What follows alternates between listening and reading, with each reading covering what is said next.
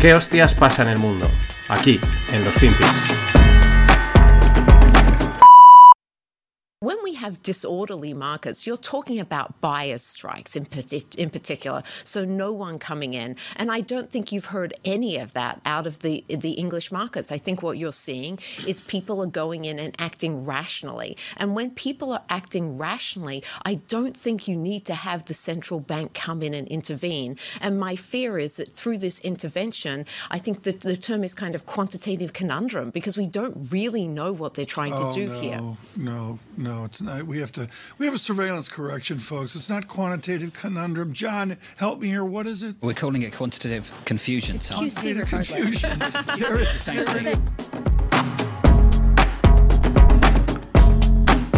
Hola no financieros, arrancamos semana y vamos con la movida de Reino Unido, de las pensiones, de la intervención del Banco de Inglaterra. De eso estaban hablando en este canal, creo que era la CNBC, Mm, bueno, uno de los típicos que hacen eh, pues programas financieros y ahí están entrevistando a una eh, gestora, portfolio manager de, eh, de, Franklin Mutual.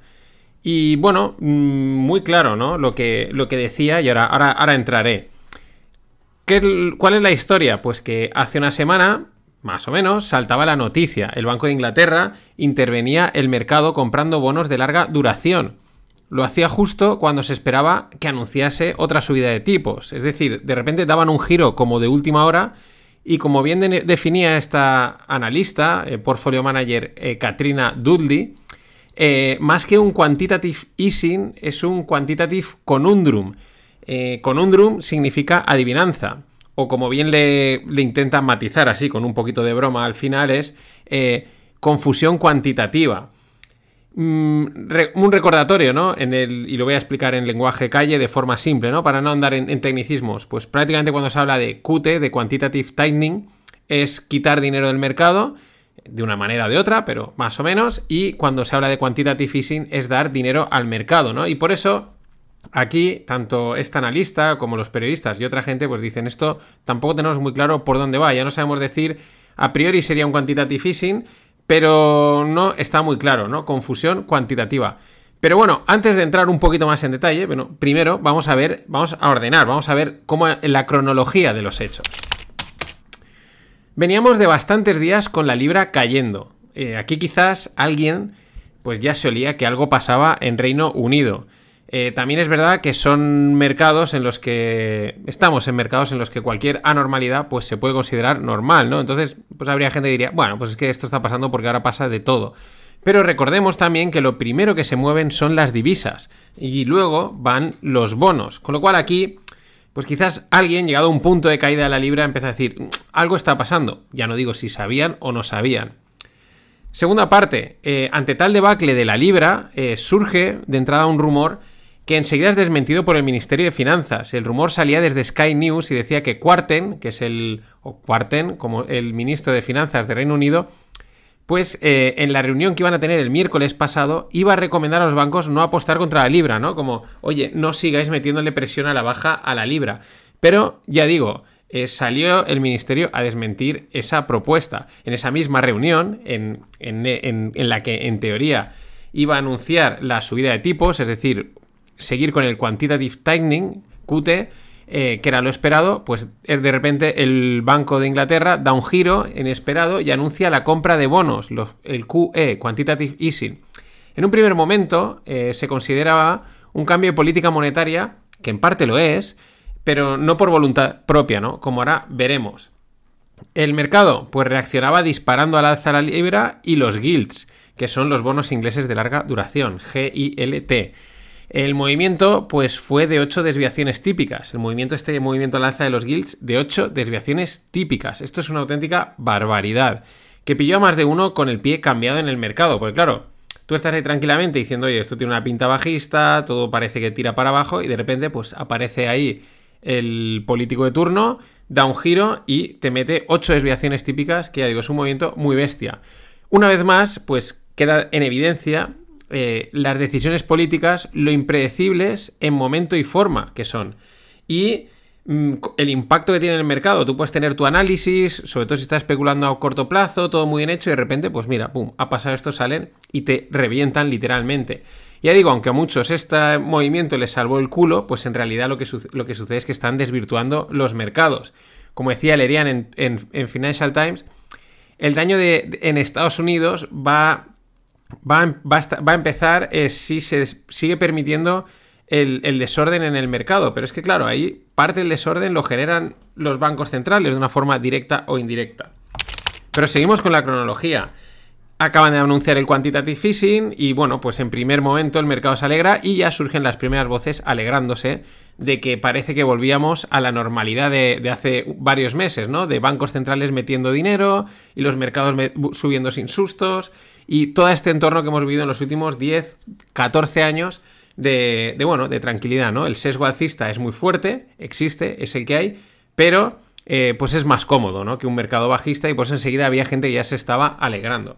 Pero claro, en segunda instancia, en un segundo momento, el mercado no se tomó tan bien el plan, porque resulta que no es un QE como tal, sino que el Banco de Inglaterra eh, actúa de prestamista de última instancia, con lo cual ya no, el apoyo no parecía tanto. La gran mayoría de los analistas dudaban de la temporalidad de la medida, porque el Banco de Inglaterra decía que era una medida temporal y que hasta que esto se calmase, pero los analistas dicen, ya nos conocemos vuestras temporalidades y no nos las creemos, y menos aún los efectos de largo plazo.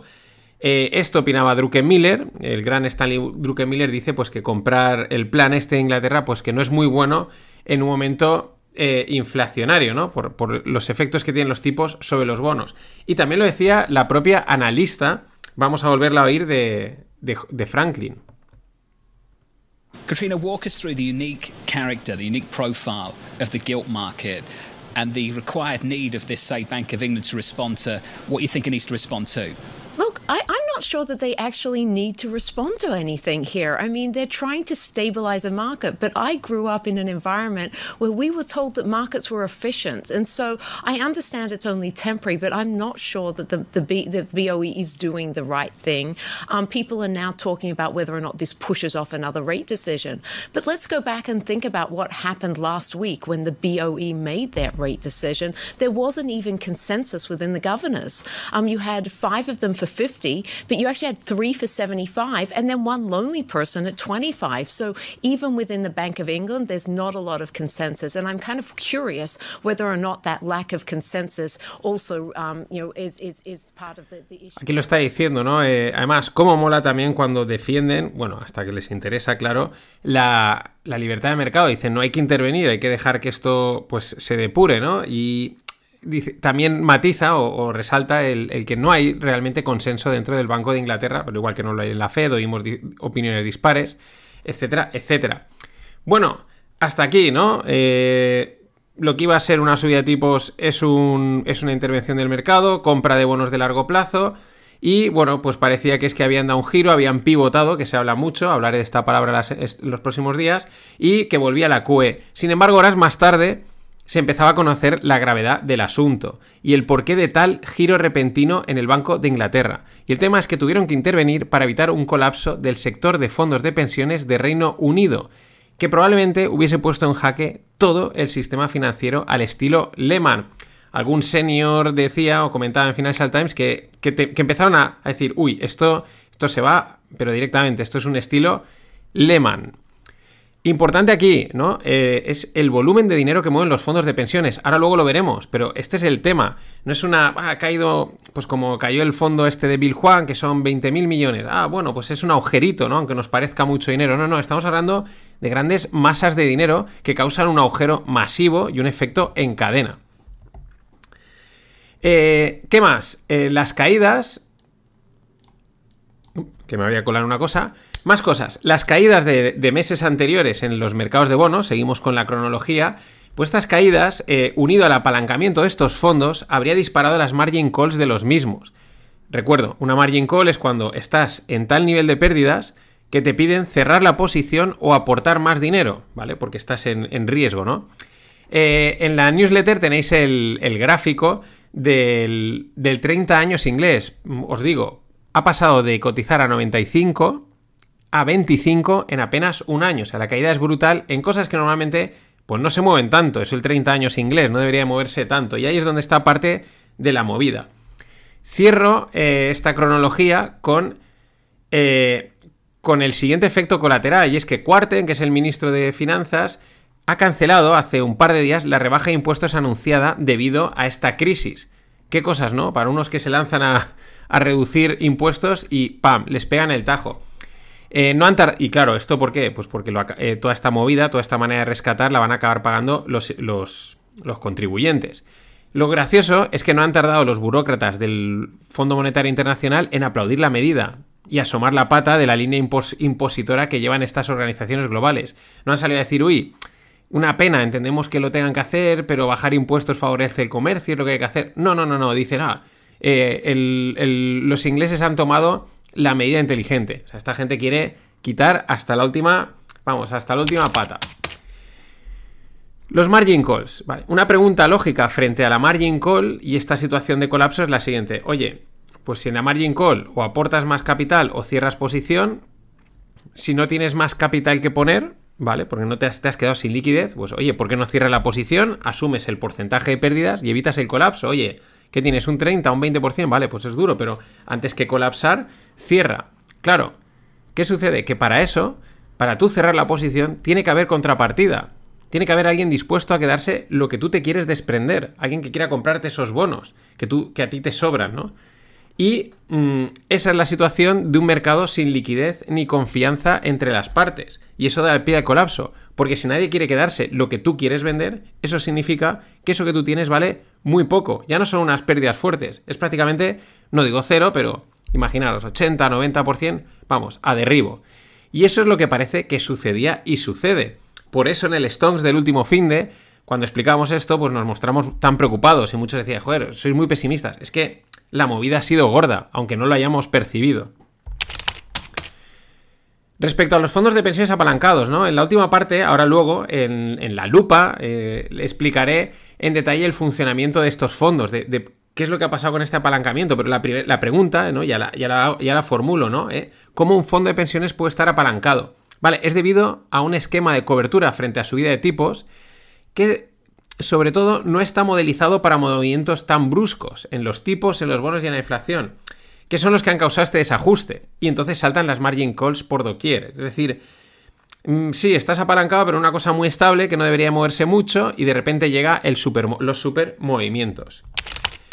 Y para cerrar esta primera parte, la guinda. Y la guinda la pone BlackRock. ¿Por qué? Pues porque es la mayor gestora de activos eh, del mundo. Eh, tiene, tenía unos 10 trillones hace aproximadamente unos meses y ahora pues esa cifra debe ser algo inferior por la caída de los mercados. Pero es que la guinda es que BlackRock es acusada de fallar en proteger los fondos de pensiones. De fallar en proteger los fondos de pensiones de sus clientes en medio de esta crisis que estamos comentando al dejar porque dejó de comerciar ciertos fondos. De hecho, BlackRock informó en un comunicado interno que congelaría los fondos en mayor riesgo y movería los activos a liquidez. ¿Y por qué digo que es la, guinda? Porque BlackRock es probablemente una de las gestoras más beneficiadas, si no la más beneficiada de este entorno de apoyo al mercado por parte de gobiernos y bancos centrales. Y cuando llegan momentos duros, dice, ah, pues conmigo no contéis. Es que esto es Wall Street, amigos. Esto no entiende de, ese tipo de, mm, de solidaridades. Y recordaros, últimas horas para apuntaros al fondo, al curso de, fondos y ETFs con Fernando Luque. Van a haber 4 o 5 webinars con él para preguntarle dudas, crear carteras y va a estar guapísimo. Cerramos y no volveremos a abrir.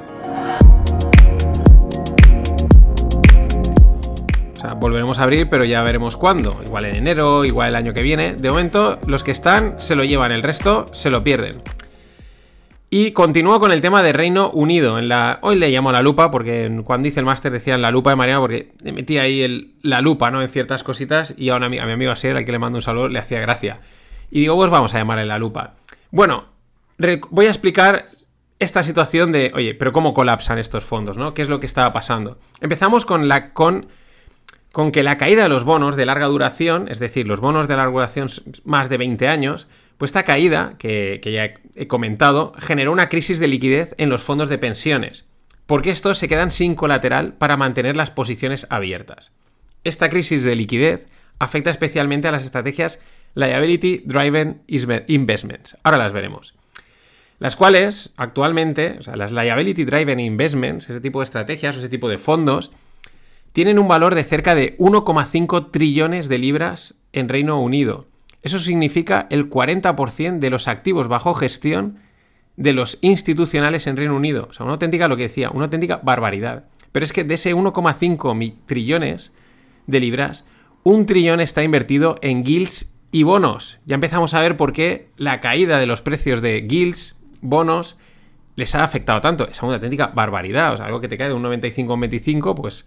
Y si hay un trillón metido en cosas, no, en no todo en ese, en ese a 30 años, pero en fin, proporcionalmente, pues el viaje es gordo.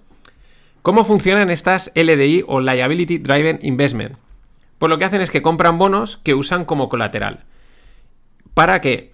Pues ese, para pedir más dinero eh, en el mercado repo o financiación de muy corto plazo. Ese eh, eh, repurchase open operations o public operations. Es decir, yo te dame dinero y en tres días, cuatro, te lo vuelvo a. te, lo devuelvo, ¿no? Con ya fijado un precio. Entonces, ellos utilizan esos bonos, ¿por qué? Porque el bono es algo bastante, bastante estable. Ahora diremos que no, pero oye, es algo fiable, lo ha emitido el gobierno, es difícil que quiebre, etcétera, ¿no? Entendemos ese, esa idea. Entonces eso lo ponen como colateral y dicen, oye, dame dinero contra esto, dame dinero contra esto. Yo te pongo, llamémosle como garantía el, el bono. Entonces, ¿qué hacían? Compraban bonos, los ponían de colateral pedían dinero y con ese dinero volvían a comprar más bonos. Y así lo hacían varias veces.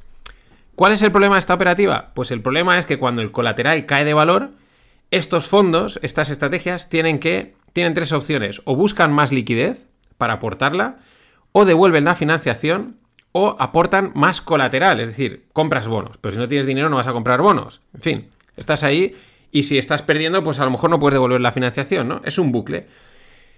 Como hemos visto antes, la caída de los precios de los bonos ha sido tan fuerte que ha devaluado los colaterales y entonces ha forzado a estos fondos a vender más bonos y otros activos, ¿no? Para buscar esa liquidez o salir de la posición, llevando los precios más abajo todavía, hasta el punto de poner en riesgo no solo su solvencia, sino la de otras instituciones importantes. Claro, esta intervención de 65 billones del BOE, pues lo que se comenta es que simplemente da tiempo a, que los fondos deshagan sus posiciones de, eh, de forma ordenada, ¿no? No en plan todos en tromba, que es lo que causa el colapso, sino, oye, poquito a poquito ir vendiendo. Pero es lo que avisan, eso no implica que los bonos y la libra no puedan seguir cayendo en el corto plazo. Ahora bien, las culpas, ¿no? Esto es lo que ha sucedido de manera mm, simplificada, eh, pero la culpa pues podríamos pensar que de los fondos por estar apalancados, pero también hay que tener en cuenta que, como he comentado, se apalancan en instrumentos muy estables y seguros. Y lo que ha pasado tampoco es normal que hayan estos mega movimientos en los bonos, en los tipos, etcétera, aunque ahora nos parezcan lógicos, ¿no? Entonces, eh, claro, esos movimientos tan bruscos no estaban en los modelos de riesgo. Cuando han venido, pues empieza a petar todo. Esto es un buen recordatorio de que no hay ninguna estrategia que funcione siempre. Entonces, una estrategia que te funciona todos los meses, cuidado, ¿vale? Es la teoría del pavo de Taleb, cuidado porque el día que no funcione te va a meter un viaje enorme. Y me da igual la estrategia que me cuentes. Es una cuestión estadística. Esto es lo que ha sucedido. Sí, podemos echarles aparte culpa a los, a los fondos por apalancarse, por este tipo de estrategias, pero bueno, a priori, pues están permitidas, si no las harían. Sin embargo, también se apunta a la nueva primera ministra Truss y a su ministro de Finanzas Quarten. ¿Por qué? Pues que parece ser que su ajustado plan fiscal que habían presentado ha sido el que ha disparado esta situación de estrés en, los, en sus mercados que van a pagar los contribuyentes con sus impuestos. Esta es la historia mm, de lo que ha pasado en Reino Unido. Mm, la inflación te obliga a subir tipos, la gente empieza a vender los bonos, empiezan a caer muchísimo, los bonos que utilizas de colateral pierden valor, es, esa financiación que has pedido prestada empieza a estar en riesgo, te obliga o a vender o a aportar más capital. Vamos, hacer malabares, no puedes, todo el mundo empieza a hacerlo en tromba y pues no hay gente que quiera dar contrapartida y la cosa amenaza con el auténtico colapso. Por eso lo veíamos tan grave o lo seguimos viendo tan grave, por estas cosas, aunque... Claro, ya son muchos parches, vas metiendo parches, vas metiendo parches, ¿hasta dónde pueden llegar los bancos centrales? Eh, salvando este tipo de movidas. Pues no lo sabemos. Alguien decía Eh, estos señores, the bodies are coming. Los, muertos, en cuanto a productos financieros, están llegando. Dice, ya los veréis llegar. En fin, mm, no mola, pero de momento el match ball este está salvado. Nada más. Mañana, más. So, what you're telling me is that the music is about to stop, and we're going to be left holding the biggest bag of odorous excrement ever assembled in the history of capitalism. Sir, I'm not sure that I would put it that way, but let me clarify using your analogy. What this model shows is the music, so to speak, just slowing. If the music were to stop, as you put it, then this model wouldn't be even close to that scenario. It would be considerably worse. Let me tell you something, Mr. Sullivan. Do you care to know why I'm in this chair with you all? I mean, why I earn the big bucks? Yes. I'm here for one reason and one reason alone. I'm here to guess what the music might do a week, a month, a year from now. That's it. Nothing more. And standing here tonight, I'm afraid that I don't hear a thing. Just silence.